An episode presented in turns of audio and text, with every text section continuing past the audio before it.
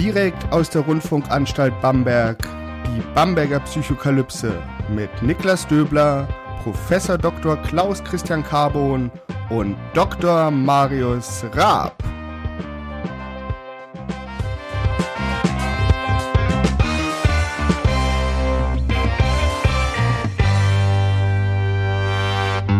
Herzlich willkommen hier zum dritten Kapitel, erster Vers der Bamberger Psychokalypse.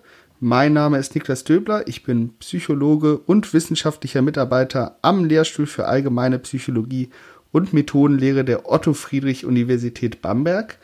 Und ich bin natürlich wie immer nicht allein, sondern hier mit meinen wunderbaren Kollegen Professor Dr. Klaus Christian Carbon und Dr. Marius Rapp. Hallo. Servus. Hallo. Heute haben wir ein Thema, was alle Zuhörerinnen kennen, definitiv. Sie haben schon sehr viel Erfahrung damit gemacht. Es ist ein Thema, was alle von uns sogar haben. Und zwar sprechen wir heute über Gesichter. Gesichter, es scheint jetzt erstmal ein bisschen komisch.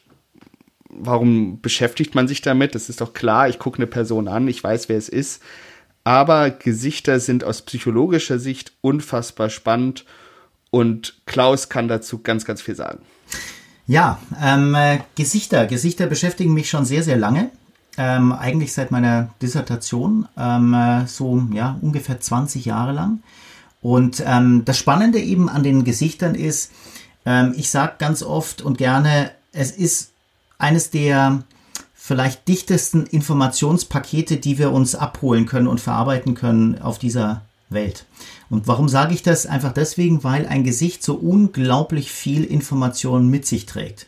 Wir haben jetzt gerade über Identität gesprochen. Das ist erstmal schon mal ziemlich, mm, ziemlich krasse Information. Also wir erkennen einen Menschen, den wir kennen, am Gesicht. Das ist schon mal toll. Aber wir erkennen eben auch den emotionalen Zustand.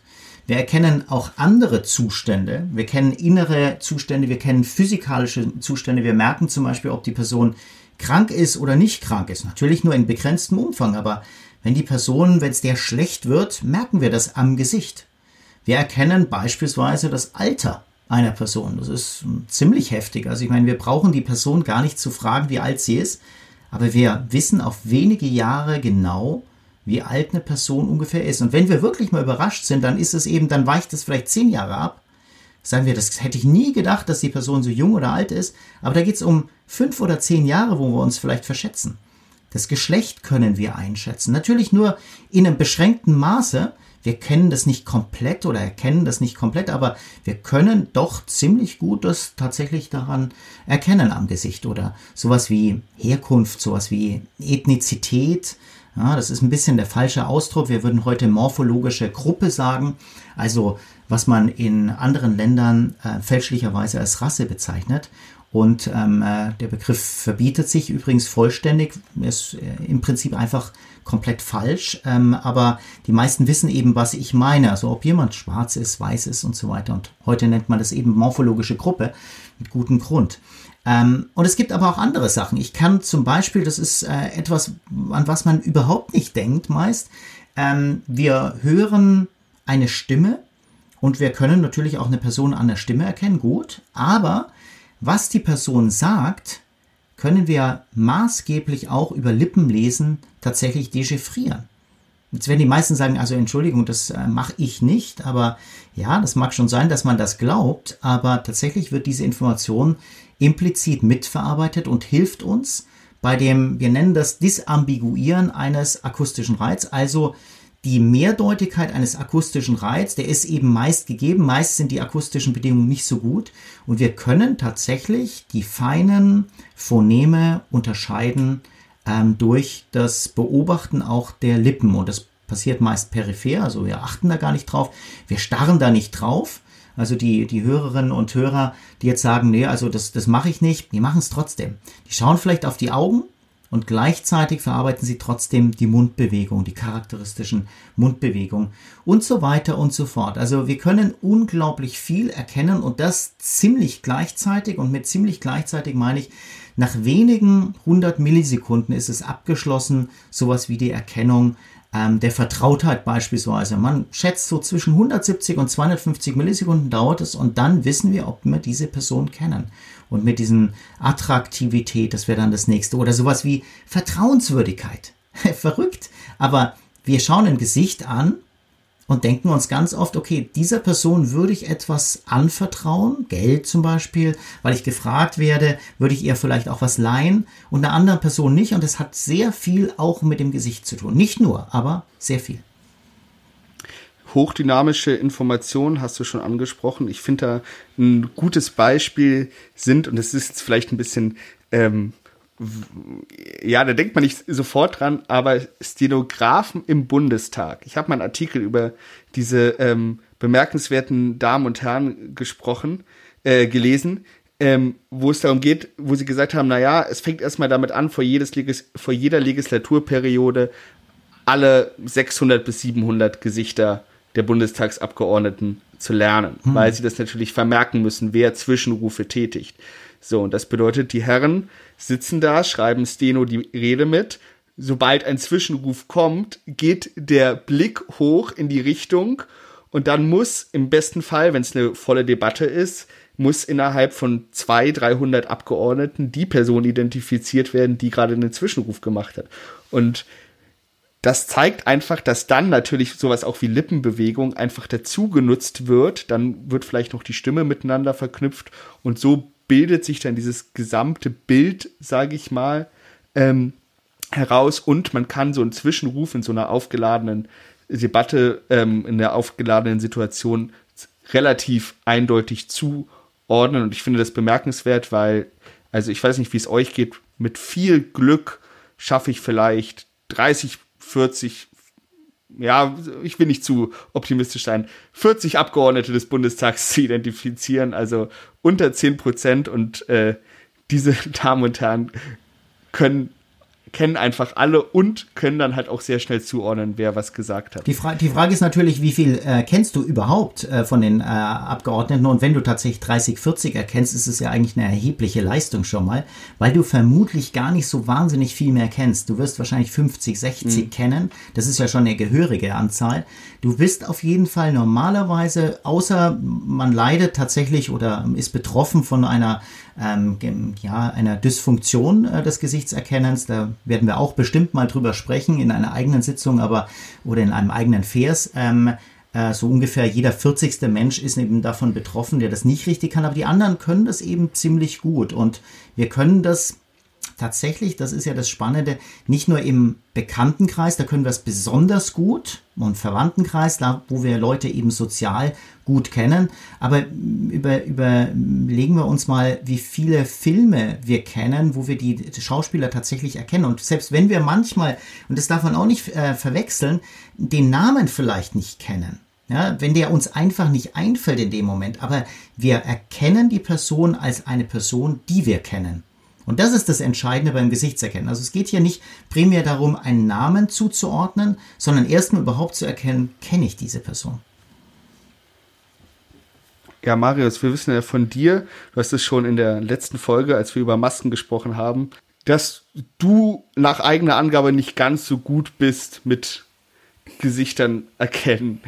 Also also, fällt dir dann der Name einfach nicht ein? Also hast du dieses Gefühl, okay, die kenne ich, aber mir fällt jetzt der Name nicht ein? Oder? Ja, ich tue mir zum Beispiel schwer, die beiden Kommissare im Münchner Tatort auseinanderzuhalten. Und ich glaube, die sehen sich nicht so ähnlich. Also die, die sehen wirklich unterschiedlich aus und das, was aber jetzt wirklich spannend ist, ähm, also ich meine, mal davon abgesehen, sie sind beide erkraut mittlerweile. Mhm. Ähm, aber ähm, der eine ist eben zum Beispiel größer ja, äh, kommt auch aus einer ganz anderen Region äh, Europas. Also man erkennt ähm, sozusagen ein paar, ja, vielleicht Auffälligkeiten, wo eine Person vielleicht auch eher herkommt, aber die haben auch unterschiedliche Nasen. Also das ist schon sehr interessant, was du sagst. Also du kannst sie auch nicht am Gang und an der Statur erkennen? Also schon ein bisschen an den Nasen und auch an der Frisur ein bisschen, aber es ist, äh, manchmal verschwimmt es so ein bisschen für mich. Also gerade wenn halt nur einer von beiden zu sehen ist, dann kann ich mir nicht mehr vorstellen, wie zum Beispiel der andere auch aussieht. Wenn sie zu zweit auf dem Schirm sind, sehe ich schon, ja, die sind unterschiedlich. Aber sobald ich nicht beide vor mir habe, ja, tue ich mir ein bisschen schwer und ich könnte auch jetzt den Namen nicht zuordnen. Das, das ist auf jeden Fall meine erste Indikation, dass du auf jeden Fall nicht ganz so gut bist beim Gesichtserkennen. Ähm, bei Weitem können, könnten wir jetzt noch nicht äh, sagen mit einer Ferndiagnose und selbst dann, wenn ich dich eigentlich schon lange kenne, dass du tatsächlich ein Prosopagnostiker bist, also tatsächlich von Prosopagnosie, von dieser Dysfunktion betroffen. Aber eines macht die Sache schon mal klar dass wir eben auch bei Gesichtsverarbeitung offensichtlich eine Verteilung haben von Fähigkeiten. Also das heißt, wir gehen davon aus in der Psychologie, dass praktisch alle diese Funktionen, die wir leisten können, beispielsweise das Gesichtserkennen oder Stimmenerkennen, dass das wie auch immer verteilt ist. Meist nimmt man an, es ist eine Normalverteilung. Das stimmt nicht ganz, aber es ist eine ganz gute Annäherung, dass man sagt, ähm, naja, es gibt eben Menschen, die können das mehr oder weniger gut, sowas wie Gesichtserkennen und du würdest wahrscheinlich eher im unteren ähm, Schwanz dieser Verteilung landen, äh, aber das müsste man eben mal genauer auch testen. Aber jetzt gibt es ja dieses Phänomen, das ist ja vielleicht auch eine selbst ähm, Beschreibung, die viele Hörerinnen äh, treffen würden, dass man sagt, so, ah, ich bin nicht gut mit Namen oder dieses Phänomen, dass man den Namen von irgendjemandem gehört hat und dann hat man im nächsten Moment schon wieder vergessen. Sind die Personen nicht gut mit Namen oder sind sie nicht gut mit Gesichtern? Also das ist eben ganz, ganz wichtiger Unterschied. Es gibt sozusagen wahrscheinlich mindestens drei Stufen der Erkennung.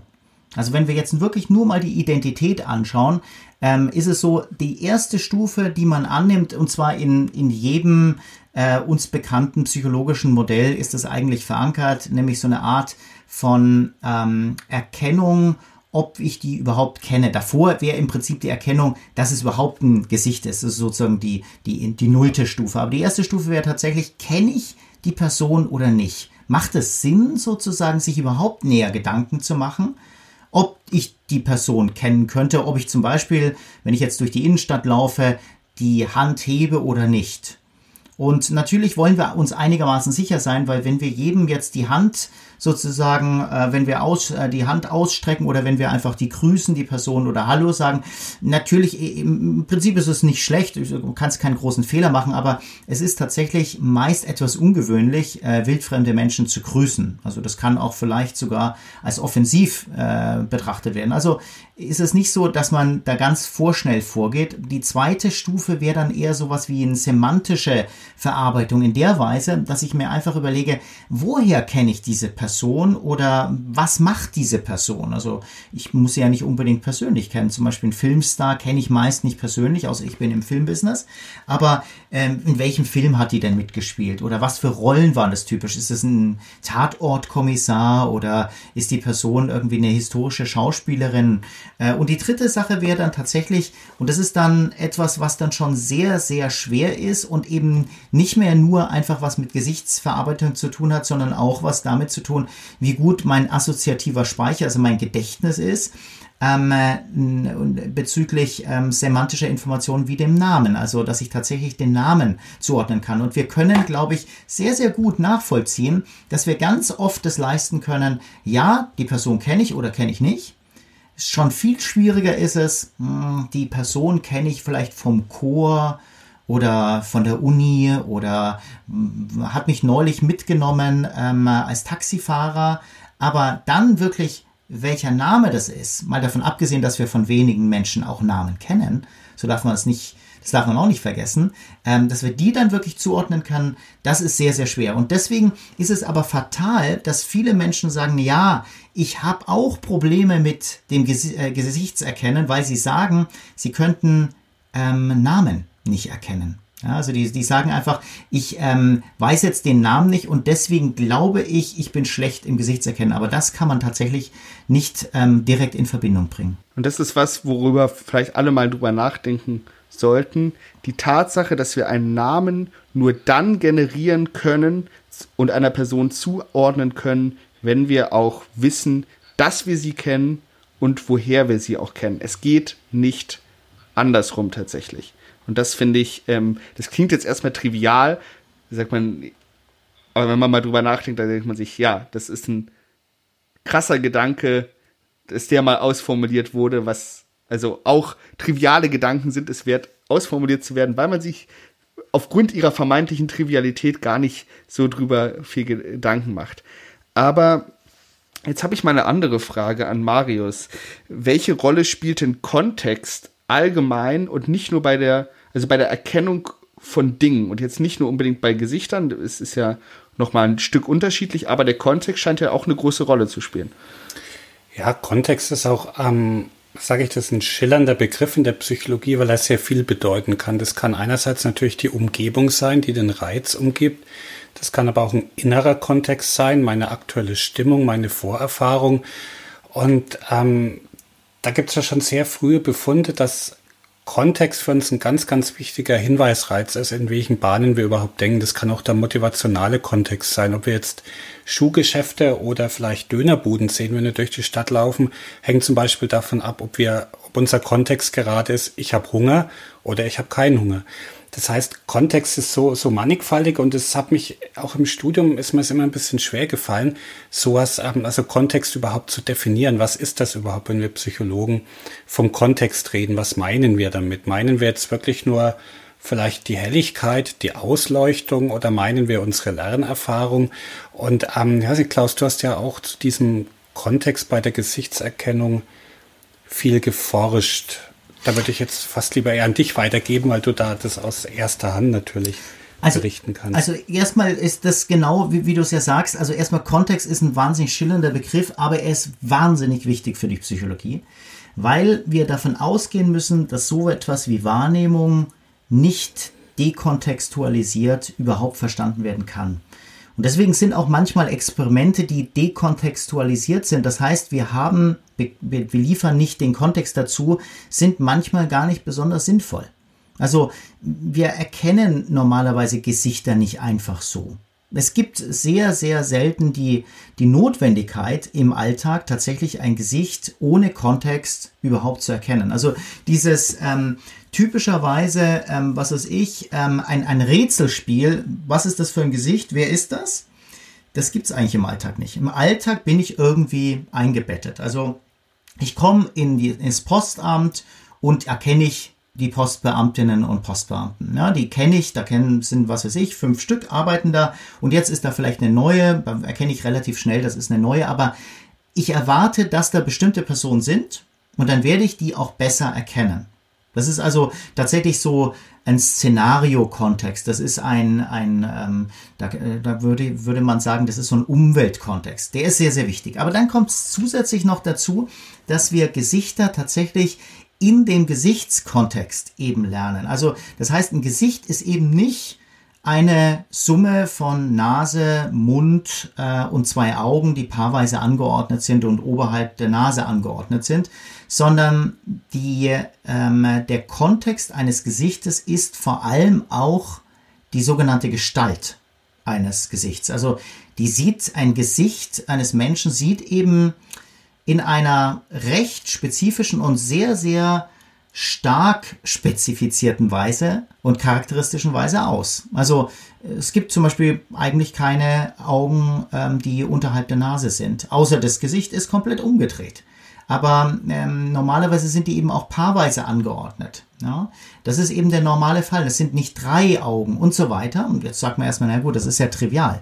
Das Spannende ist aber, dass tatsächlich diese einzelnen Merkmale zusammen in diesem Gesichtskontext, in dieser Gestalt, eine offensichtlich relativ interaktive Informationsbasis abgeben. Das heißt, die werden nicht unabhängig voneinander verarbeitet. Ich gebe einfach mal ein Beispiel.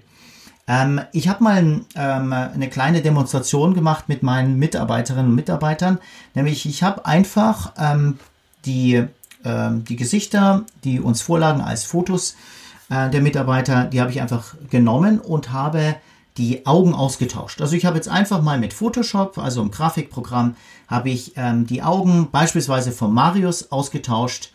Damals äh, hast du noch nicht bei uns gearbeitet, Niklas, aber hätte ich gerne dann gemacht und hätte einfach sozusagen die Augen dort ähm, einge, äh, ja, einge, eingeblendet in, in diesem Kontext vom, vom Marius. Und das habe ich eben mit anderen gemacht. Und dann habe ich die Leute gefragt, ja, wer ist das? Was ist da? Und viele haben gesagt, hey, du hast da was verändert. Okay, jetzt könnte man sagen, naja, klar, die Augen. Aber die haben ihm gesagt, hast du die Nase verändert? Hast du irgendwie was mit meiner Haut gemacht? Das ist doch nicht meine, das ist doch nicht meine, meine, mein Haarstil. Irgendwas stimmt da nicht. Oder hast du was mit den Augenbrauen gemacht?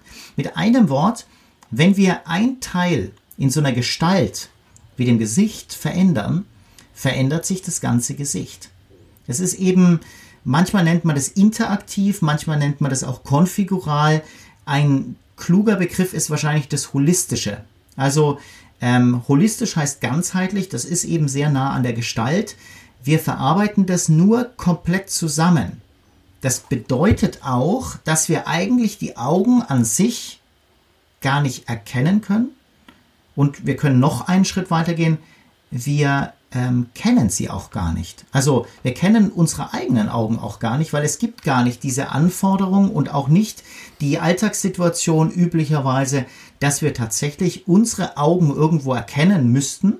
Also es ist ja auch ein bisschen spooky, die Vorstellung, dass ich plötzlich denke, Mensch, ich müsste irgendwo in der Welt meine Augen finden. Natürlich sind die in meinem Kontext und mein Mund ist auch im Kontext und die von unseren Bekannten und Freunden natürlich auch in dem Kontext. Das ist eben tatsächlich artifiziell, dass wir das mal verändern würden.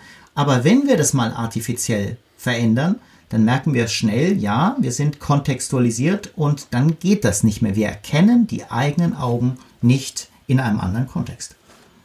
Da würde ich jetzt mal ähm, alle Zuhörer bitten und alle Zuhörerinnen, ähm, an die Augen ihrer Partnerin oder ihres Partners zu denken. Wenn der nicht vorliegend ist, dann vielleicht an die Augen der Eltern, welche Farben die haben. Ähm, ich würde jetzt mal natürlich auch keinen Beziehungsstreit äh, heraufbeschwören, also sagt am besten, dass ihr es wisst. Ähm, aber natürlich, wie Klaus gesagt hat, ne, es gibt einfach, wir nehmen irgendwie das Gesicht als Ganzes wahr und sagen so, ja, klar, das ist der und der und der, aber so einzelne Teile, die werden dann nur bei extremer Salienz, also bei extremer Andersartigkeit, bei extremer wenn sie extrem herausstechen, werden sie irgendwie noch alleine abgespeichert. Also ein Beispiel vielleicht die Augen von äh, Madeleine McCain, ähm, die ja ähm, diese, äh, ich weiß nicht, ob es ein, ein Fehler ist, aber die einfach, wo die, ähm, wo die Pupille erweitert ist in eine Richtung, also so noch ähm, über die Iris hinausgeht, in die Iris hineingeht, dann gibt es sicherlich ähm, irgendwelche, also die Nase der Kleopatra, wenn man vielleicht äh, oder, oder die Nase von Gérard Depardieu. So war das immer ja. ein gutes Beispiel früher, als man ihn tatsächlich noch gut kannte, weil die einfach sowas von auffällig ist, dass ich tatsächlich ihn wahrscheinlich an der Nase tatsächlich erkennen könnte. Aber einfach nur deswegen, weil sie so außergewöhnlich ist. Über unsere eigenen Features können wir meist nichts sagen, außer es ist eben was sehr, sehr Auffälliges. Oder wir haben eben ein auffälliges Muttermal oder äh, etwas äh, ähnliches. Nur da wissen wir noch nicht mal meist, wo es, auf welcher Seite es ist. Nur wenn es auf der falschen Seite ist, dann erkennen wir das sofort. Aber wir könnten es selber sehr, sehr schwer beschreiben. Aber da finde ich, ähm, also was ich immer so spannend finde bei der, bei der Psychologie, bei der Wahrnehmungspsychologie, bei der Kognitionspsychologie, ist diese, sage ich mal, Skalierbarkeit des Kontextes. So, wir können, wie Klaus vorgemacht hat, wir können das, den Kontext des Gesichts nehmen und Marius hat ja schon gesagt, dass Kontext sehr mannigfaltig ist und wir können jetzt einfach einzelne Features austauschen und wir würden sagen, hm, das ist ja ein bisschen odd, weil ähm, wir natürlich schon darüber gesprochen haben, dass Wahrnehmung, Wahrnehmen auch immer eine Form der Erwartungshaltung ist und wenn diese Erwartung nicht erfüllt wird, dann haben wir ein Gefühl, dass da irgendwas nicht stimmt. So, Jetzt können wir aber diesen Kontext auch ein bisschen erweitern. Wir, wir, treten mal einen Schritt zurück und gucken uns die Person an mit ihren Körperfeatures. Und da gibt es diese, diese Face-Swaps. Es gibt diese Face-Swaps-App. Apps auf Instagram, wo man einfach zwei Gesichter nimmt und die einfach mal austauscht. Und die Software macht das relativ solide, sage ich mal. Und plötzlich wirkt es bizarr. So, oder man hat, man hat Bilder, also ich finde es immer besonders witzig, wenn es im Internet dann auftaucht von irgendwelchen hochoffiziellen Anlässen, G7-Gipfel, was weiß ich, und plötzlich sind alle Gesichter getauscht und man denkt sich so, was, was passiert da? So, und jetzt wieder Erwartungshaltung verletzt, weil wir nicht erwarten, dass wir Trump mit Merkels Gesicht sehen. Und jetzt treten wir wieder einen, einen Schritt zurück und dann sind wir wieder im Kontext der Identifikation und sagen, naja, in dieser Situation hätte ich die Person gar nicht erwartet. Also dann kommt dann sowas wie, ach, du hier, das ist ja krass. So, und man ist sich plötzlich überhaupt nicht mehr so sicher. Und ähm, also ja, man kann davon ausgehen, dass ähm, die, die, selbst wenn man den Namen nicht gelernt hat, oder man hat, man hat zumindest ge gelernt, dass es zum Beispiel irgendeinen Professor an der Universität gibt. Und man weiß auch, welches Fach er unterrichtet, und dann ist man in dem, in dem Vorlesungssaal zur Zeit, ähm, wo das stattfindet, und ähm, man, man hat die Person auch mal gesehen in der Stadt, und jetzt steht da, steht da jemand vorne und hält eine Vorlesung, dann kann man sicher sein, ah ja, aufgrund des Kontextes, das ist anscheinend der Professor. Und vielleicht denkt man dann so, ach krass, der ist das, weil den habe ich noch vor zwei Tagen, ähm, habe ich den da und da gesehen. So, aber wenn ich den jetzt irgendwie, keine Ahnung, äh, in der finnischen Sauna treffen würde, Gott bewahre, ähm, dann würde ich vielleicht mich, mich schwerfallen bei der Identifikation und ich möchte ihn vielleicht auch gar nicht identifizieren, beziehungsweise möchte ihm auch gar nicht das Gefühl geben, äh, dass, dass, er, dass ich, dass ich gerade weiß, wer er ist. Aber wenn wir über wer von Gesichtern redet, von Gesichtserkennung redet, darf natürlich auch von Gesichtserkennung Software nicht schweigen. Wir wollen es jetzt nur ganz, ganz kurz am Rand ähm, anschneiden, weil das ein wahnsinnig komplexes Thema ist. Aber vielleicht kann Marius uns was dazu sagen, wo jetzt so die fundamentalen Unterschiede sind. Erklär es so, als wären wir drei Jahre alt. Okay, also vielleicht fange ich so an, dass es natürlich fundamentale Ähnlichkeiten auch gibt. Also Computer bedienen sich meistens etwas, das hat jeder von unseren Hörerinnen und Hörern schon mal gehört, also künstliche neuronale Netzwerke, Netzwerke Artificial Neural Nets. Ähm, wie die jetzt genau funktionieren, wäre wahrscheinlich mal ein eigener Podcast. Es ist auch sehr schwer, diesen ganzen Details darzustellen. Aber was vielleicht wichtig ist, ähm, sie bilden einige Funktionen unseres Nervensystems auf eine sehr, sehr grobe Art und Weise nach, nämlich dass sie Input, der in diese, in den Computer, sage ich mal, hineingeht, dass der dann in diesen ähm, künstlichen Neuronen Veränderungen bewirkt. Und zwar Veränderungen in der Stärke, wie die untereinander verknüpft sind. Und damit kann man Systeme bauen, jetzt mit vielen Algorithmen dazu, mit Zusatzannahmen, die in der Lage sind, Gesichter zu erkennen, also zum Beispiel ein menschliches Gesicht von etwas anderem zu unterscheiden, aber vielleicht auch Gesichter zu identifizieren, also sie mit einer Datenbank abzugleichen. Und so ein ähm, künstliches neuronales Netz ist erstmal recht dumm, das weiß ja noch nichts über die Welt. Und dann muss ich das eben füttern mit sehr, sehr vielen Trainingsbeispielen und ihm danach immer sagen, das war jetzt ein Gesicht von dem, das war ein Gesicht von dem. Und dann lernt es eben mit der Zeit, in diesen Daten, die hineinkommen, Merkmale zu identifizieren, die ihm dabei helfen, Gesichter zuzuordnen. Und es ist in vielerlei Hinsicht sehr, sehr viel gröber als das, was wir in unserem Kopf machen. Wo Computer zum Beispiel sehr große Probleme haben, ist, wenn Gesicht schräg aufgenommen wird, wenn es durch Schatten verdeckt wird. Das bereitet Algorithmen erstmal sehr große Schwierigkeiten. Und wir sind eben jetzt nicht nur isolierte Gesichtserkenner, sondern wir haben eben von Natur aus Erkennungssystem, eben unseren Wahrnehmungsapparat, der auch viele Jahre darauf trainiert wurde, Dinge unter ungünstigen Lichtverhältnissen zu identifizieren, wenn sie schräg sind, wenn sie teilweise verdeckt sind. Und das kommt uns natürlich bei der Gesichtserkennung dann auch zu gut. Den Computer hat so ein Wissen erstmal nicht. Und deshalb ist es auch am Anfang sehr schwer, ihn darauf zu trainieren. Und dann braucht man halt viele tausend oder Millionen Beispiele und dann kann ich so ein neuronales Netz darauf trainieren, dass es mir Gesichter identifiziert. Und da gibt's ganz unterschiedliche Ansätze. Es gibt welche, die auch eher holistisch versuchen, das Gesicht als Ganzes zu verarbeiten. Dann gibt's welche, die, das sind auch so die Anfänge der ähm, Gesichtserkennung mit Computern gewesen, die zum Beispiel sowas wie Augenabstand, Abstand, Mund, Nase und so weiter ausmessen und dann eben aus diesen Distanzen zum Beispiel versuchen, einen Match in der Datenbank zu kriegen, wer das ist. Dann gibt's welche, die zum Beispiel Gesichtsfeatures wie Hautunreinheiten, Leberflecke und so weiter aufnehmen und darauf die Identifikation machen. Und dann gibt's natürlich welche, die versuchen, diese verschiedenen Ansätze zu vereinen, um dann eben eine bessere Trefferquote zu kriegen. Und unter gewissen Bedingungen sind solche neuronalen Netze besser als jeder Mensch. Unter anderen Bedingungen kommen sie aber überhaupt nicht an das ran, was wir Menschen leisten können.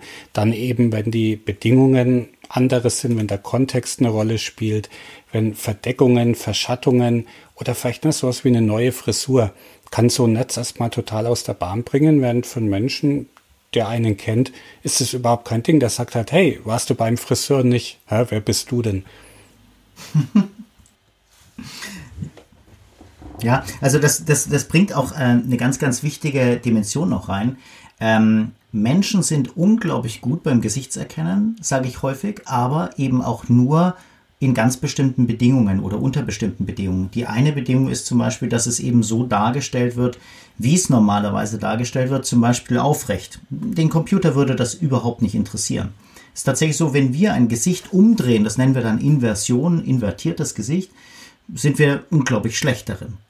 Ähm, die andere Sache ist, und das ist ähm, etwas viel, viel Wichtigeres, den Computer sozusagen, der kann natürlich sowieso nur erkennen, was es schon kennt, aber das ist bei uns genauso, aber es ist letztendlich relativ wurscht, ob der Computer tatsächlich eine sehr, sehr lange ähm, Lernhistorie hat. Also, weil eine Lernhistorie kann ich relativ schnell bei einem Computer aufbauen von tausenden von Gesichtern. Aber beim Menschen ist es tatsächlich so, es dauert sehr, sehr lange, so eine Lernhistorie aufzubauen. Aber wenn sie mal aufgebaut ist, ist sie unfassbar stabil. Und eigentlich kann man es so zusammenfassen, Menschen sind nur dann wirklich sehr, sehr gut beim Gesichtserkennen, wenn es tatsächlich sich um Gesichter handelt, die man sehr gut kennt und mit denen man sozialen um, Umgang hat, also was weiß ich, Bekannte, Verwandte, die man eben häufig sieht und mit denen man am besten auch noch sozial etwas tut. Und das verstehen viele Menschen eigentlich nicht so, weil sie sagen, naja, also ich erkenne aber bitteschön auch die Stars. Ich lese die bunte immer oder ich lese irgendwie das goldene Blatt. Und deswegen kenne ich eben die ganzen Prominenten. Aber ähm, wir haben tatsächlich in vielen Experimenten zeigen können und andere Forscher auch, ähm, dass wir eben unglaublich schlecht sind in sowas.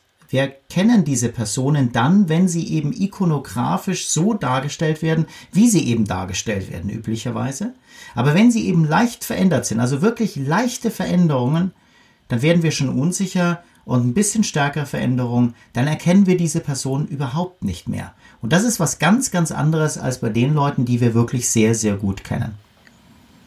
Und selbst das würde ich auch ein bisschen, ja, mit, mit Unterschieden mal äh, versehen in der, in der Expertise von wirklich bekannten Gesichtern. Also, ähm, ja, macht einfach mal die Übung und schaut einer Person, informiert sie vorher, damit äh, ihr nicht irgendwie eine einstweilige Verfügung oder Unterlassungserklärung bekommt, aber äh, macht euch den Spaß und guckt eine Person ganz intensiv ins Gesicht. Nicht unbedingt in die Augen, sondern ganz intensiv ins Gesicht und ähm, wenn man, wenn man das halbwegs heimlich macht, dann kann man das auch mal in öffentlichen Situationen wie einem Café oder so machen. Das machen wir normalerweise eigentlich nicht, sondern wir scannen eigentlich eher so und sagen so, ja, kenne ich, kenne ich, kenne ich nicht, kenne ich nicht. Da richten wir dann vielleicht auch unsere Aufmerksamkeit. Aber so grundsätzlich, also geht in einen Café, schaut euch vielleicht einmal um, setzt euch hin, bestellt einen Kaffee und dann versucht mal daran zu denken, wie die Person an der, an der Tür aussah. So, das, das spielt überhaupt keine Rolle. Wir haben einfach nur, also wir haben sozusagen gestoppt bei der Identifikation. Ähm, wir kennen die Person, aber jetzt wird es ja spannend. Wir können uns aber noch, obwohl wir gestoppt haben bei der Identifikation, haben wir vielleicht seinen Ausdruck analysiert und sind zum Schluss gekommen, uh, der sieht aber so aus, als könnte man nicht so gut mit dem Kirschen essen. Ich setze mich mal lieber ein bisschen weg. Der ist nicht vertrauenswürdig, darüber haben wir schon gesprochen. Also das vielleicht auch als interessanter Fakt. Ausdrucksanalyse und Identifikation sind nicht so eng miteinander verzahnt, wie man eigentlich denkt. Und es gibt sogar ein sehr, sehr einflussreiches Modell aus dem Jahr 1986 von Bruce und Young, die sagen, dass diese beiden Prozesse total unterschiedlich voneinander sind und total unabhängig voneinander ablaufen. Ja, also ähm, das ist tatsächlich ähm, dieses Modell, was du ansprichst, ist nach wie vor eines der wichtigsten kognitiven äh, Verarbeitungsmodell, sogenanntes funktionales Verarbeitungsmodell von Bruce und Young 1986. Das wird in der Wissenschaft immer noch herangezogen, um einfach Vorhersagen zu treffen für Experimente, damit man eben Hypothesen hat und aus diesen Hypothesen kann man eben tatsächlich ähm, Experimente kann man äh, gestalten und dann eben überprüfen, ob das stimmt. Und eine der Hauptannahmen ist Expressionsanalyse, also Ausdrucksanalyse. Das ist sehr, sehr stark die emotionale Ausdrucksanalyse, aber kann auch sowas sein wie eine Fratze ziehen, Grimasse ziehen und so weiter. Ähm, äh, soll angeblich nach diesem Modell von 1986 unabhängig laufen von der Identifizierung eines Gesichts. Und erstmal, wenn man sich das anschaut auf Plausibilität, kommt einem das erstmal ziemlich plausibel vor, aber erst tatsächlich nur auf den ersten Blick. Auf den zweiten Blick merkt man schon, da, da gibt es ein paar Probleme. Ähm, und tatsächlich die Wissenschaft kann sehr eindeutig zeigen, dass es tatsächlich ähm, Verbindungen gibt, wenigstens zwischen Expressionsanalyse und Identifikationsanalyse. Ähm, wenn wir jetzt das mal ganz kurz überlegen, ist tatsächlich so, wir können schon davon ausgehen, dass egal, ob wir eine Person kennen, werden wir die Expression, den Ausdruck lesen können. Werden, würden eigentlich die meisten wahrscheinlich unterschreiben. Die andere Sache ist, ähm, auch wenn jemand eine Expression zeigt, also was weiß ich, der Niklas lacht mich jetzt an, werde ich nicht plötzlich denken, Mensch, ist es der Marius oder ist es der Niklas? Ja, oder ist es doch eine ganz andere Person, weil er gerade anfängt zu lachen. Würde, würden wir auch sagen, nee, intuitiv, also sowas kommt im Alltag nicht vor. Und genau solche Ideen ähm, und natürlich auch äh, weitreichende Experimente haben damals Bruce und Young dazu bewogen, das anzunehmen, dass es tatsächlich unabhängig ist. Und das ist auch das Tolle an diesem Modell, dass es einfach eine ganz starke Aussage trifft. Also die sagen nicht einfach, naja, könnte auch anders sein, weil dann ist es nicht mehr testbar. Das ist eben was Tolles an wissenschaftlichem Modell. Das macht ganz klare Prädiktionen, Vorhersagen, die sozusagen falsch oder wahr sein können. Und wenn sich dann tatsächlich durch viel Forschung zeigt, dass es eben falsch ist, dann wird es irgendwann verändert, dieses Modell. Dann gibt es eben eine zweite Version, eine dritte Version oder ein ganz neues Modell, wenn es eben überhaupt keinen Bestand mehr hat. Aber jetzt äh, eben zurück zu dieser, genau diesem äh, charakteristischen Ausdrucksanalyse und Identifikation, zeigt sich eigentlich schnell, dass wir doch andere Beispiele auch auf der Pfanne haben, die uns ähm, zeigen, im äh, Alltag passiert das doch oft, dass der eine Prozess mit dem anderen was zu tun hat. Du könntest zum Beispiel, wenn jemand einen ganz charakteristischen Ausdruck hat, der sozusagen, was weiß ich, ähm, ich sage immer, dass, ich weiß nicht, ob man den noch so kennt, aber Jim Carrey, das Jim Carrey-Lachen. Also ein, ein Komiker, ein Schauspieler, der äh, tragikomische und komische Rollen gespielt hat. Und der hat ein unfassbar idiosynkratisches Lachen. Das, das habe ich noch nie irgendwo anders gesehen. Ich bin mir sehr, sehr sicher, dass Menschen Jim Carrey sehr stark erkennen über diese Expression. Das ist sozusagen einfach jetzt mal ein Alltagsbeispiel. Natürlich gibt es auch äh, wissenschaftliche Ergebnisse, äh, die das bestätigen. Aber jetzt gehen wir mal die andere Richtung. Also gibt es sozusagen ähm, äh, über die Identität, dass ich die Expression besser lesen kann? Ja, gibt es auch. Wo fällt uns das auf? Hast du ein Beispiel, Niklas? Ich habe eins. Also du hast ähm, einfach nur sozusagen ein Wissen über eine bestimmte Person, wie jemand Emotionen ausdrückt und es ist tatsächlich so, sobald ich weiß, wer das ist, kann ich es besser einschätzen, dass es vielleicht eher ein suffisantes Lächeln ist. Oder vielleicht ein, tatsächlich ein, ein verhohlenes Lachen. Das weiß ich aber nicht, wenn ich die Person nicht gut kenne. Also mit einem Wort, mehr Wissen schafft mir tatsächlich mehr Möglichkeiten auf dem anderen Kanal feiner zu arbeiten. Und das wäre genau das, was Marius ganz am Anfang eigentlich dieser Folge gesagt hat. Also Kontext ist Trumpf, würde ich sagen. Das ist die einfache Formel. Also je mehr Kontext du hast, so ist wenigstens die menschliche Verarbeitungsform, ähm, umso besser wird wahrscheinlich insgesamt dann das Signal, was anliegt, verarbeitet. Und deswegen ist es eben auch so wichtig, Kontext ist eben auch sowas wie Erwartungshaltung. Also wenn wir erwarten, weil der, was weiß ich, wir haben einen Witz ausgesendet, da ist es ziemlich stark anzunehmen, dass jemand danach lacht, außer man ist ein unglaublich schlechter Geschichtenerzähler oder Witzeerzähler. Aber wir können sozusagen dann den ganzen Fokus darauf legen, wie die Person lacht. Dass sie lacht, ist ziemlich sicher, aber hat die Person den Witz verstanden? Das ist ja für uns ganz, ganz wichtig. Oder lacht sie einfach? Wenn außerhalb des Kontexts würden wir einfach sagen, ja, die lacht. Aber jetzt weiß ich plötzlich sehr viel spezifischer, wie sie lacht. Ja, das deswegen, also Kontext ist immer Trumpf. Mhm. Zu diesem Kontext würde ich jetzt vielleicht gerne nochmal in eine ganz andere Richtung gehen, wo Kontext so eine große Rolle spielt. Und zwar, Klaus, was du jetzt gesagt hast über Gesichtserkennung. Wenn ich jetzt mal eine Laienperspektive einnehmen würde, würde ich sagen, das ist ja alles total plausibel. Niemand würde von einem Menschen erwarten, perfekt im Gesichtserkennen zu sein. Ne, das ist was sehr Schwieriges, es hat seine, seine Probleme. Also da ist es ja eigentlich ganz akzeptiert, sage ich mal, dass wir nicht jederzeit jeden irgendwo erkennen und wir Psychologen forschen halt daran, unter welchen Bedingungen das besser oder schlechter gelingt. Aber zu dem, was Niklas vorhin gesagt hatte, der Kontext Computer ist eben ein ganz anderer. Wir haben schon von frühester Kindheit an, sage ich mal, dieses Klischee auch gelernt, Computer machen keine Fehler.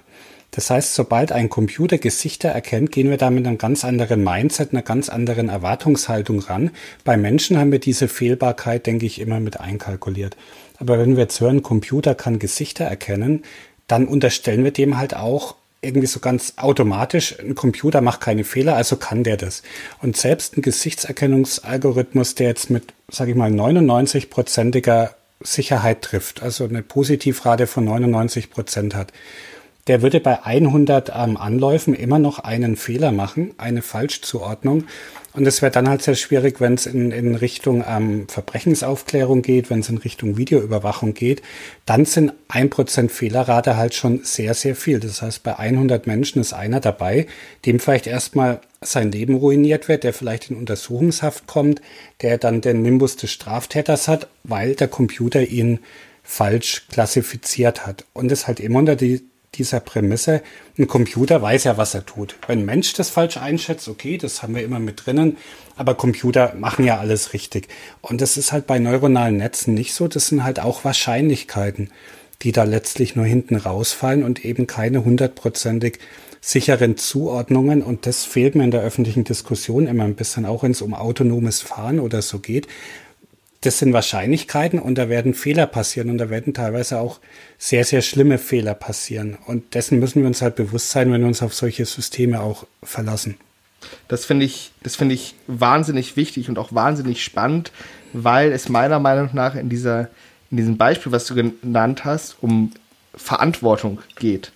Weil 99% Detection-Quote, ja, ich würde jetzt mal sagen, das erreicht, das erreichen die wenigsten Menschen grundsätzlich. Besonders in stressigen Situationen, wie wenn es um Zeugenaussagen geht, Stress, Waffen, andere Ethnie, ganz, ganz viele Faktoren. So, das, das wird niemals erreicht. Trotzdem wird dann, wenn, wenn, wenn es dann irgendwie eine Falschaussage gibt, oder was heißt eine Falschaussage, eine, eine, eine Aussage gibt, die dann zu einer fälschlichen Verurteilung führt, wird diese Debatte nicht so leidenschaftlich geführt, wie wenn das jetzt ein Computerprogramm falsch ähm, identifiziert hätte. Eben weil uns eingetrichtert wird, so von wegen, ja, der Computer macht ja keine Fehler. Und wenn er dann einen Fehler macht, dann ist das eigentliche Problem, dass niemand dafür zur Rechenschaft gezogen werden kann, weil dem Programmierer, naja, der, der natürlich ist, sind ist der oder die dafür schon gewisserweise verantwortlich, aber er hat ja nicht, er oder sie hat ja nicht das Programm auf diese eine Person geschrieben, sondern den grundsätzlichen Algorithmus und kein Programmierer würde wahrscheinlich sagen, so ja, natürlich hier 100% Gesichtserkennung auf jeden Fall, sondern natürlich sind da passi passieren da Fehler. Ja. So. Also die, die, die, ähm, die spannende Sache dabei ist ja auch, dass wir einer Fallacy auflaufen, also einer Täuschung. Und die Täuschung hast du ja schon angedeutet und man kann das tatsächlich mit Zahlen auch belegen. Ähm, wir sind eben selber als Menschen sehr, sehr weit entfernt von den 99 Prozent. Und zwar sehr, sehr weit.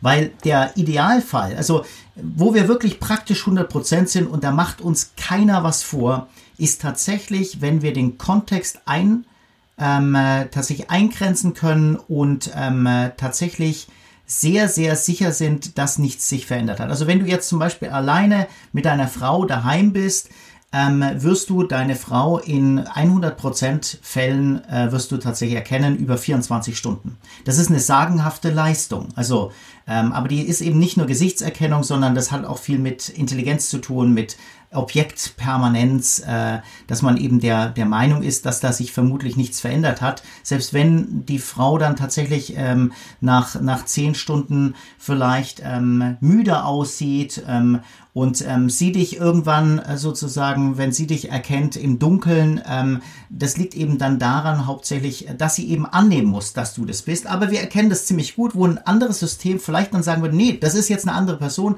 was aber nicht sein kann. Aber diesen Fall, den haben wir normalerweise nicht. Also normalerweise gibt es zum Beispiel im Bereich Zeugenbefragung kaum den Fall, ist Ihr Ehemann das wirklich gewesen, der hier anwesend war in Ihrem Schlafzimmer? Na, das ist, das ist ziemlich unwahrscheinlich, dass diese Frage gestellt wird. Kann natürlich in manchen tragischen Kontexten so sein, aber es ist ziemlich unwahrscheinlich. Meist ist es so, dass es eine wildfremde Person ist. Also wir werden nicht davor informiert, hören Sie zu, heute ist hier ein Banküberfall und ähm, Sie sollten um 18 Uhr sich einfinden. Hier ist Ihr Stuhl, damit Sie sich bequem hinsetzen können. Hier ist das Fernglas, damit Sie das äh, sehen können. Und hier haben Sie die guten Möglichkeiten. Äh, erste Reihe können Sie zuschauen, wie dieser Banküberfall passiert. Sondern es ist eben aus einer Situation heraus, ich erwarte es nicht und ich kenne die meisten nicht. Also, wenn es der Nachbar ist, dann werde ich ihn erkennen aber es ist eben meist nicht der Nachbar. Deswegen funktioniert ja sowas wie ein öffentlicher Aufruf manchmal schon, wenn man eben tatsächlich so ein Foto hat oder ein Video von der Person, die ich wirklich kenne und ich erkenne plötzlich den Nachbarn. Da bin ich dann sehr gut. Aber wir müssen uns jetzt eigentlich auseinandersetzen mit dieser sehr, sehr mangelhaften Erkennung von nicht bekannten Personen und müssen das entgegensetzen den äh, tatsächlich äh, neuronalen Systemen, beispielsweise den künstlichen neuronalen Systemen, die das erkennen. Und da ist tatsächlich dann teilweise das neuronale System wesentlich besser. Wir müssen trotzdem natürlich bei der ganzen Debatte nicht vergessen, das ist, hat ja auch Niklas gesagt, dass es natürlich schwierig ist, einfach hier Schuldige auszumachen. Aber vielleicht sollten wir dafür lernen, dass wir eben auch bei den Personen, wenn wir sie befragen und die eigentlich keine Experten sind, nicht mehr darauf so zu vertrauen.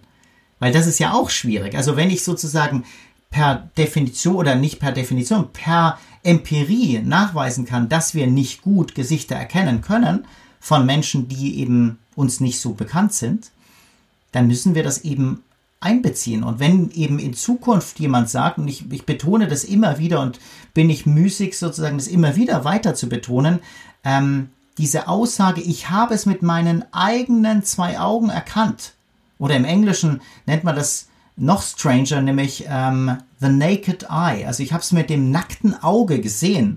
Sozusagen ohne jede Umschweife ist es eindeutig, dass ich die Person erkannt habe, weil ich sie ja gesehen habe. Das hat so eine äh, Videografier-Metapher, als ob man eine, ein, ein Videosystem hat und das dann auf Festplatte gebannt hat. Jetzt kann ich das abrufen, aber so ist es nicht. Ich erkenne mir nicht bekannte Personen eben sehr, sehr schlecht wieder später. Und das muss man einbeziehen und auch in die Debatte einbeziehen mit den automatischen Systemen. Da finde ich ein wunderbares Beispiel. Ähm, ich, ich rate allen Leuten, die jetzt zuhören, auf die Seite thispersondoesnotexist.com zu gehen. Geht auf die Seite, pausiert vielleicht diesen Podcast an dieser Stelle, guckt euch das Bild an, was ihr seht, und dann macht euch klar, dass diese Person, die es da gibt, die ihr da seht, nicht existiert. Dieses Gesicht ist vollkommen von einem Computerprogramm zusammengesetzt. So, ich, ich, ich verstehe nicht wie, ähm, und es ist auch sehr, sehr, sehr, sehr hohe Informatik, die dahinter passiert. Aber das zeigt einfach mal, wie, also, wie, wie krass das ist. So, also wir, wir, wir sind zum Beispiel relativ gut darin, künstliche Objekte zu erkennen in der Natur. Das heißt, wir gehen durch die Natur und sehen, aha, hm, dieser Faustkeil, diese, diese Struktur in der Archäologie, das, das ist das, das ist da arrangiert worden, so, das, das kommt nicht, das kommt nicht vor. Manchmal sind wir ein bisschen verwirrt, wenn, ähm, wenn wir in wunderbaren geologischen Sammlungen sind und du so diese quadratischen ähm, quaderförmigen Mineralien sehen, sagen wir so, boah, das sieht ja krass aus, als hätte das jemand ähm, so hingefeilt. Aber grundsätzlich sind wir gut darin, sage ich mal, künstliche Sachen zu erkennen. Und jetzt haben wir da plötzlich ein Computerprogramm und das zeigt uns eine Person, die wir in den wenigsten Fällen, wo wir in den wenigsten Fällen sagen können, okay, diese Person existiert überhaupt nicht. Das ist ein künstliches Gesicht. Also das finde ich äh, immer, immer wieder äh, verwunderlich krass, ähm, wie, ja, also was es, was es über uns aussagt auch. Ja, und, und wir, wir ganz, ganz kurz eine, eine Sache, nur, nur einen äh, kleinen Einwurf sozusagen. Das Spannende ist eben bei den Gesichtern auch noch, dass wir zusätzlich immer noch eine Assoziation haben, dass wir die Person irgendwoher kennen und irgendwo einordnen in eine Kategorie von einer Familie oder von einem Bekanntenkreis oder irgendwie eine Erinnerung haben, dass die Person irgendwas in sich trägt, von einer anderen Person. Das wollte ich nur ganz kurz sagen, was besonders spooky dann ist. Genau, und eigentlich gibt es sogar noch eine viel bessere Seite, ähm, This Cat Does Not Exist, wo ähm, Algorithmus das Ganze auch mal mit Katzen gemacht hat. Ähm, die ist ja noch viel cooler, weil sie, ähm, weil der nicht so gut funktioniert hat. Also das sind manchmal ziemlich absurde Kreationen, die einen da anschauen. Aber ja, das ist ganz, ne, wir hatten ja auch schon Forschung mal dazu, Klaus, zum Uncanny Valley. Also dieses, da ist das Valley halt schon durch. Die sehen wirklich perfekt aus. Wir kriegen was, da ist das an, was ist das Uncanny Valley, Marius? Ähm, das ist eben dieses Phänomen, was, was viele aus Computerspielen oder auch Zeichentrickfilmen kennen, dass wenn etwas ähm, sehr nahe ans natürlich Aussehende geht, aber eben nicht perfekt ist, dass es dann als besonders unheimlich, als uncanny eben wahrgenommen hat. Das heißt, wenn der Abstand groß genug ist, wenn eine Zeichentrickfigur klar als Zeichentrickfigur erkennbar ist, haben wir kein Problem damit. Aber wenn die zu realitätsnah wird, ohne aber perfekt zu sein, dann verstört uns das eben. Und dieses Uncanny Valley, dieses Tal der, ähm, ja, wie gut uns das gefällt oder wie sympathisch uns das ist, das wird damit eben beschrieben. Und diese ähm, computergenerierten Gesichter sind da schon durch dieses Tal, würde ich mal sagen, durch, die sind einfach realitätsnah und perfekt. Da ist ähm, nur manchmal im Hintergrund sieht man dann so Artefakte, dass da so einzelne Augen oder so durch den Hintergrund fliegen. Da merkt man dann, dass der Algorithmus eben nur auf das Gesicht trainiert war und nicht auf, auf den Hintergrund. Ganz links auf dieser Kurve des Uncanny Valley ähm, würde ich jetzt mal behaupten, sind Gesicht, vermeintliche Gesichter, die wir in Alltagsobjekten zu entdecken glauben. Also das sogenannte Phänomen der Pareidolie, das bedeutet, da gucken wir auf die amerikanischen Steckdosen und sagen, ach, das ist ja lustig, guckt erstaunt oder wir sehen, ähm, wir sehen Jesus im Toast oder ähm, Bob Marley in unserem Kaffee, was weiß ich. Also das sind dann schon die ähm, äh, High-Order-Phänomene, aber es, es fängt einfach damit an, dass wir einfach so ein, ja, so ein Gesicht irgendwo sehen, wo es eigentlich nicht vorkommen kann. Und das spricht dafür, dass eben dieses Pattern also diese, diese Schablone, die wir haben, um Gesichter zu erkennen, unfassbar liberal verteilt wird. Also das wird, keine Ahnung, das wird mehr verteilt als gelbe Karten in der zweiten Fußball-Bundesliga, dass wir sagen, so, das ist ein Gesicht und das auch und das auch und das auch und das auch, weil, und das ist jetzt vielleicht mal meine steile These, äh, zu, denen ihr, zu der ihr ähm, Stellung nehmen könnt, weil es so wichtig ist, Gesichter zu erkennen, weil das eben den Interaktionspartner kennzeichnet. Das kennzeichnet eventuell auch komplexe Lebewesen, die bedeutsam für unsere Umwelt sind, weil es ist ja auch bemerkenswert, dass die meisten Tier, ich nenne es jetzt mal Gesichter, auch eine ähnliche Anordnung haben, natürlich nicht alle, ähm, wie wir Menschen, also diese, diese Aufteilung ist. Also dieses, dieses Pattern das ist schon sehr wichtig, dass wir da schnell drauf anspringen. Also äh, Gesichter schnell zu erkennen in unserem Kontext, in unserem Umfeld äh, ist tatsächlich total wichtig. Einfach deswegen, weil potenziell immer ein Wesen dahinter steckt. Ja, ähm, ziemlich sicher ein lebendes Wesen, vielleicht sogar ein totes Wesen, was weiß ich, ein, ein totes Tier, äh, ein, ein, ein, Mensch, der vielleicht gefallen ist, kann es natürlich auch sein, aber es ist tatsächlich erstmal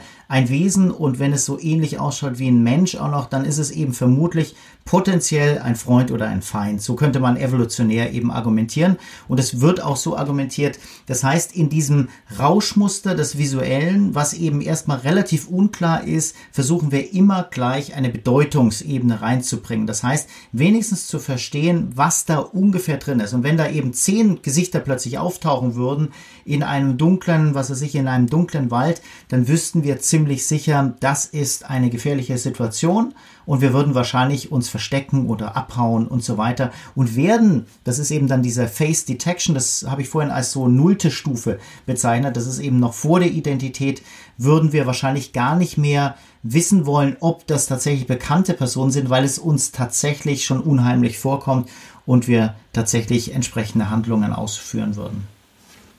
Und wenn so eine Software halt läuft, dann läuft sie halt auch und sucht nach Mustern. Das kennen die Hörerinnen und Hörer wahrscheinlich von ihren Digitalkameras. Gerade früher hatte man das Problem noch, wenn die, ähm, die haben ja auch so eine Gesichtserkennung drin, dann legt sich so ein schönes grünes ähm, Rechteck um, ums Gesicht, damit die Kamera eben auch merkt, hat der jetzt die Augen offen, lächelt er auch. Ähm, und manchmal hat die halt auch andere Sachen erkannt. Was weiß ich, ein Wahlplakat, das zufällig mit auf dem Bild war. Oder ein Auto mit besonders runden Scheinwerfern und dann hatte das auf einmal auch so ein grünes Kästchen mit drum. Das heißt, sobald eine Software läuft, ob jetzt in der Kamera oder im Gehirn, läuft halt diese Musterdetektion und springt an, ob wir wollen oder nicht. Aber das ist ja wieder dieses wunderbare ähm, Verdeutlichen, wie kontextuell wir in der Lage sind zu denken. Weil wir würden in den meisten Fällen natürlich sagen, ah ja, das ist ja ein Wahlplakat. So, da muss ich, da muss ich zum Beispiel überhaupt keine kognitiven Ressourcen drauf verwenden, zu analysieren, ob sich der Ausdruck ändert. Ja, so, natürlich. Das, äh, da, da, hast du völlig recht. Ähm, wir würden den Kontext wahrscheinlich schon erkennen, aber Trotzdem ist der evolutionäre Mechanismus zum Beispiel Augenpaare zu erkennen so tief verwurzelt, dass es trotzdem in uns stark was auslöst, nämlich wir werden auf jeden Fall zum Beispiel hinschauen müssen. Wir können das fast nicht verhindern. Es hat eine hohe Salienz, also eine Auffälligkeit, eine hohe Bedeutsamkeit auch. Und wenn wir zum Beispiel jetzt nur Augen sehen würden, ist es tatsächlich, selbst wenn wir einigermaßen erkennen können, dass da gar keine reale Person ist, haben wir wenigstens in unserer Forschung herausgefunden, hat es eine durchaus bedrohliche Komponente. Äh, wir erklären uns das so ähm, damit, weil wir nicht richtig einschätzen können, ob nicht dahinter vielleicht doch ein Mensch stehen würde, der uns beobachtet. Das ist eigentlich das, das Erschreckendste überhaupt. Wir können diese Person nicht sehen, aber sie kann uns potenziell sehen. Und das ist dieser Eyes-Watching-Effekt, äh, der, der ja, sehr, sehr spannende Ergebnisse gezeitigt hat.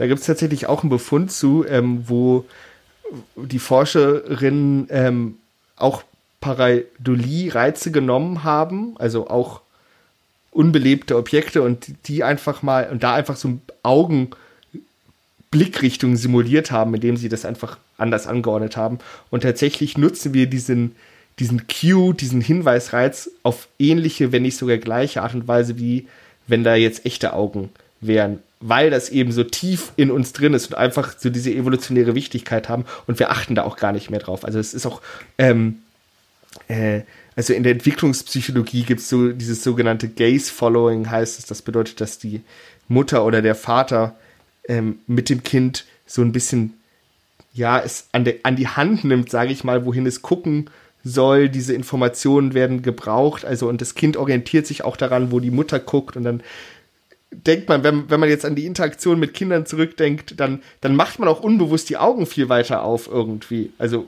man sagt so, ja, guck mal hier, das ist ja toll, damit eben diese Information leichter rausgelesen werden kann. Wir können eben, ähm, das ist vielleicht auch noch was Spannendes, ähm, äh, wir können ein Gesicht ganz, ganz schnell detektieren durch die Augen. Und warum gerade durch die Augen? Man könnte auch sagen, warum nicht durch den Mund oder durch die, den, was ist die Form eines äh, Gesichtes? Also erstmal, die Augen haben zwei ganz, ganz wunderbare ähm, äh, äh Properties, ähm, Eigenschaften. Also die eine Sache ist, dass dass sie tatsächlich ähm, paarweise angeordnet sind. Das heißt, ich kann sehr, sehr schnell so ein Muster erkennen, was eben ähm, relativ auf einer symmetrischen Achse angeordnet, paarweise angeordnet ist. Die zweite Sache ist, und die finde ich fast noch spannender, dass eben das Kontrastverhältnis zwischen Pupille, also diesem schwarzen Punkt in Anführungszeichen, das ist ja eigentlich nur ein Loch, ein Loch in eine Kammer, eben äh, in das Auge, äh, wo eben äh, zwar Licht reinfällt, aber praktisch das ganze Licht absorbiert wird durch eine absorbierende Schicht innerhalb, also auf der Retina ist eben keine Reflexionsschicht und deswegen sehen wir das als schwarz und dem umliegenden, also kommt erstmal die Iris, die ist eben schön farbenfroh meist, aber danach also außenrum das größte, der größte Teil des Auges im Prinzip ist die Sklera, das Weiße. Und dieses Weiße ist wirklich fast perfekt weiß. Also das ist fast paper white. Und das Spannende ist auch, selbst wenn du mal ein Problem hast mit der Sklera, dass die so ein bisschen schmutziger wird, also das ist meist durch eine kleine Einblutung, ein kleines äh, Kapillargefäß, ähm, ähm, ergießt sich in deinem Auge, das kann tatsächlich passieren und ähm, du hast in der Sklera so leichte rote Fäden, dann werden die sofort wieder absorbiert. Warum? Wahrscheinlich deswegen, damit sie eben sehr, sehr hell bleibt und damit dieses Kontrastverhältnis, das ist allerdings nur eine Spekulation, zwischen dem schwarzen der Pupille und diesem weißen Sklera, die erkennst du eben wahnsinnig gut, auch unter ganz ungünstigen Lichtverhältnissen. Und das macht wirklich die Sache sehr, sehr spannend, weil wir eben äh, Augen ähm, als einen unglaublich wichtigen Hinweisreiz ähm, erkennen, um Gesichter zu erkennen und zu lokalisieren.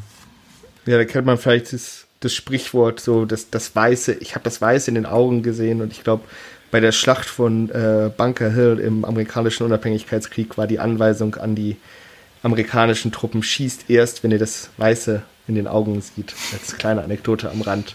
Ja. Marius wollte was sagen.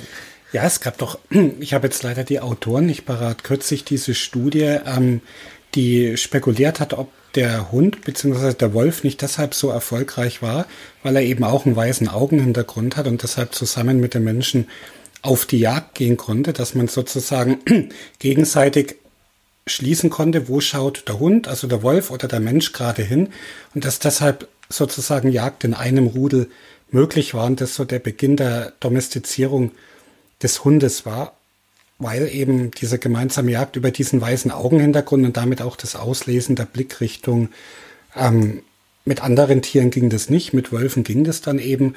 Also ganz faszinierender Gedanke, dass sowas wie ob ein Augenhintergrund weiß so einen Impact hat, auch in der kulturellen Evolution, mit welchen Tieren ne, wir uns dann sozusagen anfreunden, eine Koexistenz eingehen, dass das sowas wie der Augenhintergrund vielleicht eine ganz zentrale Rolle gespielt hat. Ja, und um den Hörern das wirklich mal zu verdeutlichen, ähm, es gibt tatsächlich praktisch kein Wesen auf dieser Erde, was eben so einen krassen ähm, Kontrastumfang im Augenbereich hat wie die äh, Augen des Menschen. Oder eben, du hast jetzt gerade die, die Wölfe genannt, die eben auch sehr, sehr gut in diesem Kontrastverhältnis sind oder sehr hoch. Aber es gibt keinen, der nur annähernd so stark ist wie der Mensch selber. Also auch zum Beispiel Menschenaffen haben meist eine relativ gelbliche Sklera, ist immer noch ein toller Kontrastumfang. Aber für die Kommunikation, für die soziale Interaktion ist es natürlich auch sehr, sehr wichtig, Darüber haben wir heute noch nicht gesprochen, aber sowas wie die Gaze Direction, also wohin eine Person genau schaut, ist wahnsinnig wichtig, weil ich zum Beispiel sowas ähm, ablesen kann wie, folgt diese Person mir noch? Schaut die wirklich auf mich zu, während ich rede, oder ist sie eigentlich schon in einem anderen Thema? Da auf jeden Fall ganz, ganz viele spannende Befunde, Informationen zu findet ihr ähm, ganz einfach. Also da gibt's äh, ganz viele Bücher, die darüber geschrieben wurden und auch ganz viel, was von Klaus und von Marius drüber geschrieben wurde. Ähm, fassen wir aber vielleicht am Ende einfach so zusammen, dass wir sagen, okay, Gesichter, obwohl sie uns so vertraut erscheinen und wir sagen, ja, natürlich kenne ich, muss, muss man nicht drüber nachdenken, sind eine unfassbare dynamische Informations- Quelle. Allein schon, dass sie sich, dass sie ständig in Bewegung sind, weil wir uns auch ständig bewegen. Auch unsere Augen stehen ja nie vollkommen still. Das heißt, wir haben, müssen die ganze Zeit viele verschiedene Perspektiven, die sich zwar nur um ganz, ganz wenig verändern, aber das müssen wir trotzdem irgendwie in eine kohärente Repräsentation bringen und das dann interpretieren. Wir müssen verschiedene Kontexte dazu rechnen. Ähm, Licht, Schatten, Identität, also ganz, ganz viel hängt an diesem Gesicht und dieses Gesicht macht eben auch so viel aus in unserer sozialen Interaktion, weil es eben einfach genutzt wird, nicht nur um seine eigene ähm, Emotionalität zum Beispiel auszudrücken, sondern auch zur Steuerung oder zur Beeinflussung von anderen Lebewesen. Und man muss vielleicht feststellen, dass der Mensch eine bemerkenswert soziale Spezies ist, eine der Spezies mit einer der ausgefeiltesten sozial, sozialen Organisation, einfach weil sie so vielschichtig ist, nicht am meisten Individuen, aber einfach so vielschichtig. Und unsere nächsten Verwandten, zum Beispiel Schimpansen, die haben einfach Schwierigkeiten, ihr Gesicht willentlich zu kontrollieren. So, die haben zwar verschiedene Emotionsausdrücke und das kann man auch rauslesen, aber diese genaue Kontrolle des Gesichts und damit auch die Steuerung, wie wir bei anderen wahrgenommen werden, die fehlt ihnen, weil sie das einfach auch nicht brauchen, weil sie auch so zurechtkommen. Wir Menschen aber als diese extrem sozialen Wesen ähm, müssen das einfach können. Wir brauchen Gesichter als Informationsquelle und diese Informationen stehen allerdings nicht alleine, sondern werden immer wieder in den großen Kontext nicht nur der Person, sondern auch der Situation, in der wir der Person begegnen, eingeordnet. Und damit beende ich diese Folge, den, das dritte Kapitel, den ersten Vers, ähm, in dem es um Gesichter ging. Und wir werden uns nächste Woche mit dem Thema der Prosopagnosie auseinandersetzen. Wir haben es vorhin schon angesprochen. Ein Phänomen, was fälschlicherweise oft als Gesichtsblindheit bezeichnet wird, aber eigentlich was ganz anderes ist. Also bis nächste Woche. Tschüss. Ciao, Servus. Tschüss. Das war die Bamberger Psychokalypse mit Niklas Döbler, Professor Dr. Klaus Christian Carbon und Dr. Marius Raab. Bis zum nächsten Mal.